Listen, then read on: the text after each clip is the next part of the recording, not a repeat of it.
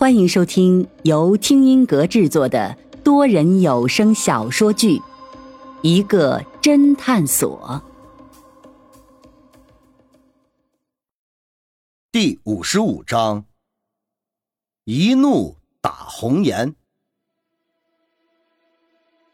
林阳心中一动，心想：莫非刚刚安然接到的电话就是报告发现了尸体？难怪安然神色凝重。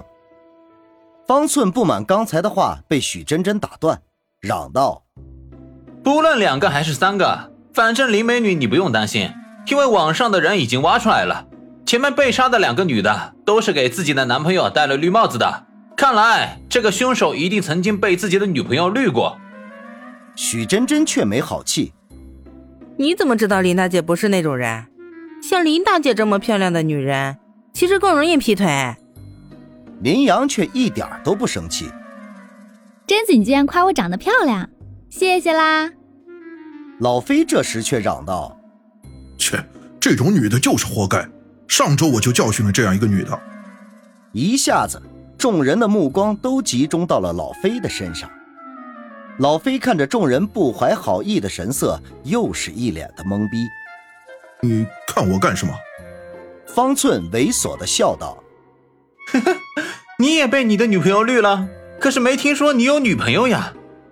滚犊子，那是我哥们的女朋友。咦，你把你哥们给绿了？一般开口说我一朋友或哥们啥的，其实都是在说自己。许真真不紧不慢的补刀说道：“哎，你们能不能好好聊天了？”云峰终于看不下去了，咳了一下。呃，让我来说句公道话吧。呃，你们就没有人好奇老飞是怎么教训那个女的吗？果然，众人再次聚焦老飞。老飞不好意思的挠了挠头，说道：“还能怎么教训？自然是打一顿了。”方寸邪恶的说：“用什么打的？皮鞭？蜡烛？”老飞瞪了一眼方寸，伸出右手说道。就是用手扇了他一巴掌，众人顿时都摇了摇头，一脸的鄙视。老飞，没有想到你居然是这样的老飞，你竟然连女人都打！看着众人都一脸鄙视，老飞一脸委屈。哎，你们听我解释呀，我当时可是气急了。我有一个战友叫谢忠军，当年和我一起复员的，他家里条件不是很好。后来经人介绍找了一个女朋友，叫刘婷婷。这个女孩确实很漂亮，待人也温柔大方。我的那个战友没有见过多少女人，顿时被她迷得神魂颠倒。谁知这时方寸却嗤的一声笑了出来。老飞瞪了他一眼，说道：“这有什么好笑的？”啊，我就是觉得你这句话好像你见过很多女人似的。哼，滚犊子！刚开始啊，两人确实相处的很甜蜜。这刘婷婷看起来对我这战友谢忠军也蛮好的，两人一度到了谈婚论嫁的地步。这一说到结婚呢，两人自然要买房子。我这个战友忠军呢，觉得人家这么好一个姑娘嫁给了他，自然不能委屈了她，便把自己父母的积蓄通通都拿了出来，首付四十万，自己又从银行贷了二十万的商业贷款，买了一套房。可是办理房产证的时候，刘婷婷却花言巧语说怕我这兄弟以后变心，自己没有保障，还说考验我兄弟是否对他忠心。终于忽悠我这兄弟，居然房产证上面只写了他刘婷婷一个人的名字。许真真哼了一声，光从这一点看，这个刘婷婷就够心机的。老飞狠狠地点了点头，表示赞同，然后接着说。可不是嘛！房子买了之后，两人虽然同居了，却迟迟不结婚。可是最近中军却发现，这个刘婷婷在外面和自己的老板好上了，而且还要和他提出分手。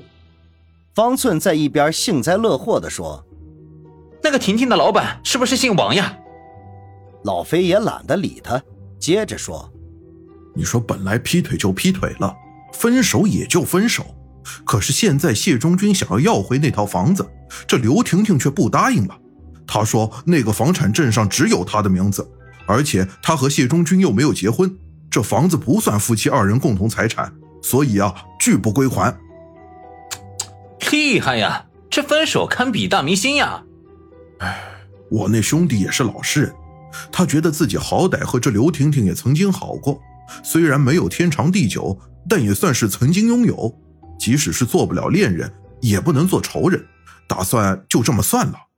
哎呦，你这个战友还挺文艺，像那首王菲唱的那首歌一样，什么如果再见不能红着眼，是否还能红着脸？林阳终于忍不住了。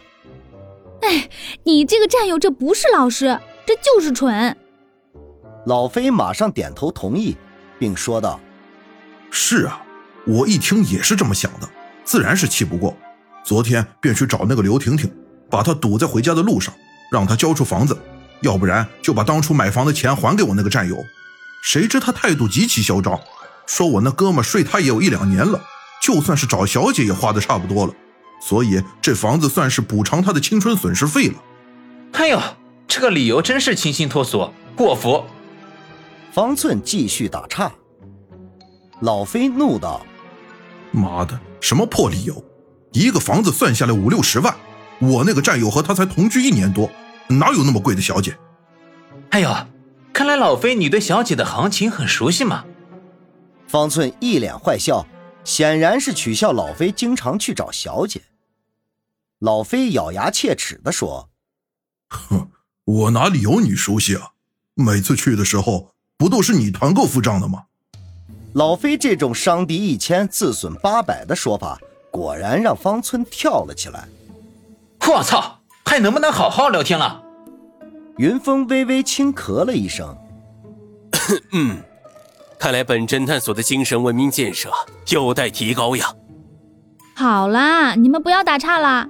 然后呢？林阳把他们歪的楼给扶了回来。老飞更加气愤。然后那个刘婷婷还说我算老几，叫我不要多管闲事。如果我要是心疼我的战友中军，就去和他好去啊。反正现在流行搞基。方寸还是忍不住，噗的一声笑了出来。边笑边说道：“ 这个女人很有想法呀。”老飞无奈：“我当时实在忍不住，就扇了她一耳光。”打得好。许真真竖起大拇指：“嗯，我也觉得这个女人活该。”林阳双手抱胸，一脸气愤。就在这时，一个侦探所的门口警笛大作。却有一辆警车停在了侦探所的门口，紧接着下来两个人，快速的向侦探所走来。